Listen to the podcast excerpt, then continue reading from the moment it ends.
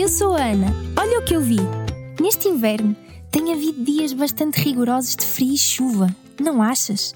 E para quem anda de transportes públicos, como eu, é mesmo tramado o tempo assim.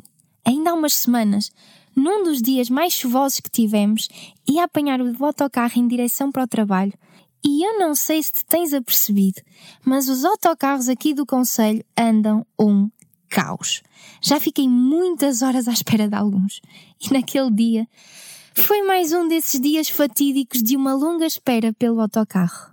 O que é certo é que com o passar das horas, rapidamente a paragem encheu-se de pessoas, todas elas com o mesmo objetivo, à espera que o autocarro aparecesse.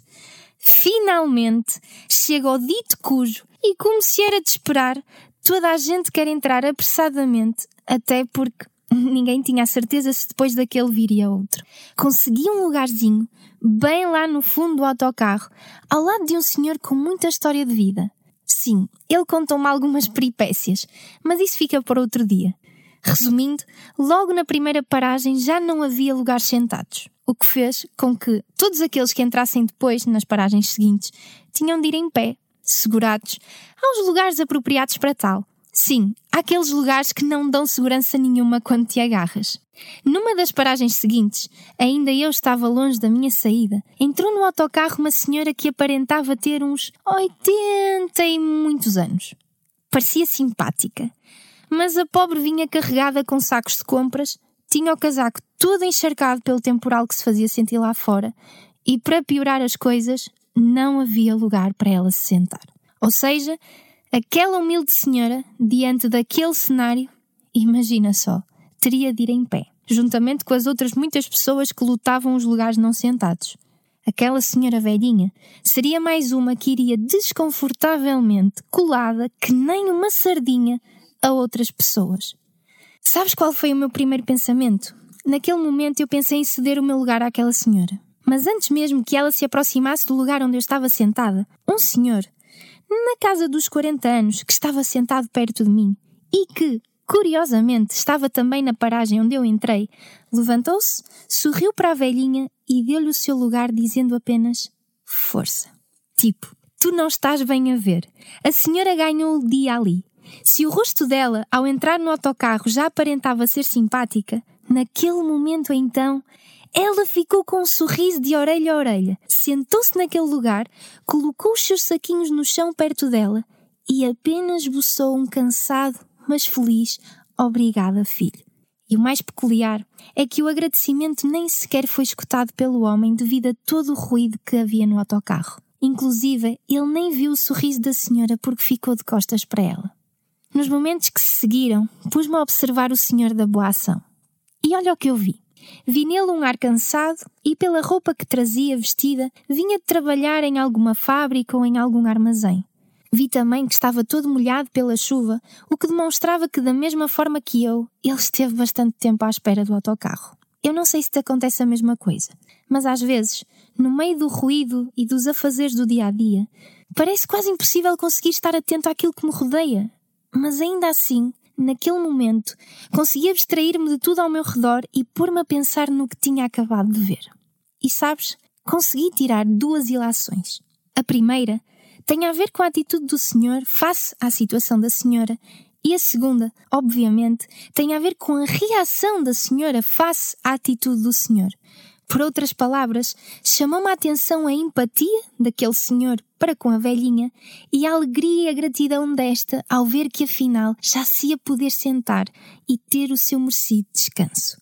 Sei que ainda não nos conhecemos bem, mas podes imaginar que eu a partir daí comecei a pensar profundamente no assunto. Ocorreram-me algumas perguntas, mas a que mais ecoava na minha cabeça era, afinal, o que é que eu tinha acabado de ver?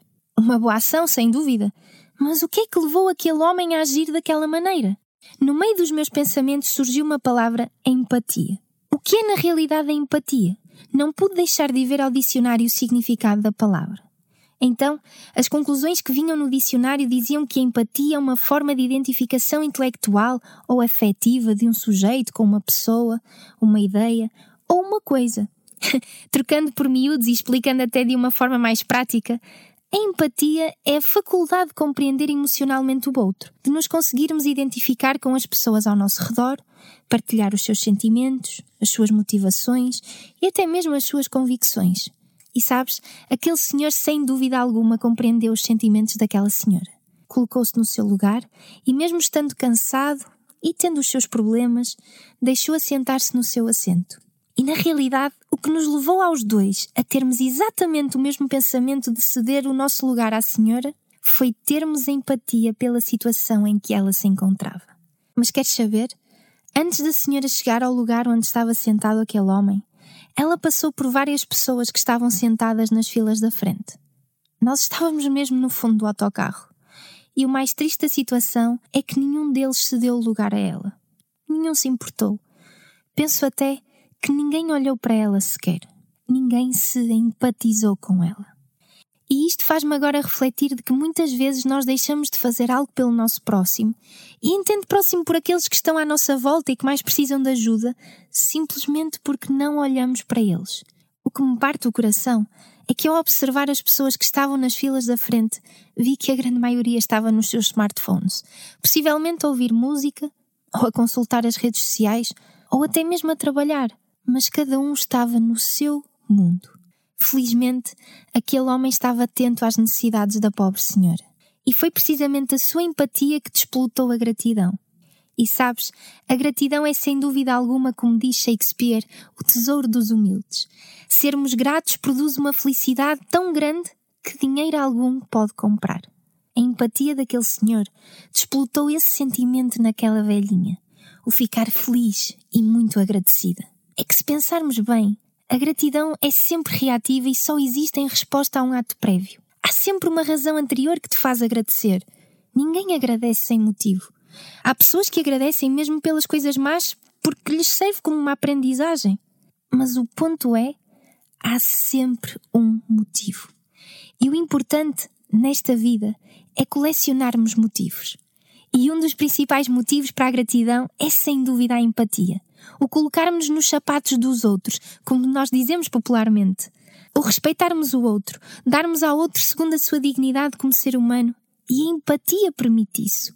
Já viste por onde algo que aparentemente era sem importância me fez viajar sem sair do autocarro? Foi isto que eu vi ao olhar para aquelas duas pessoas.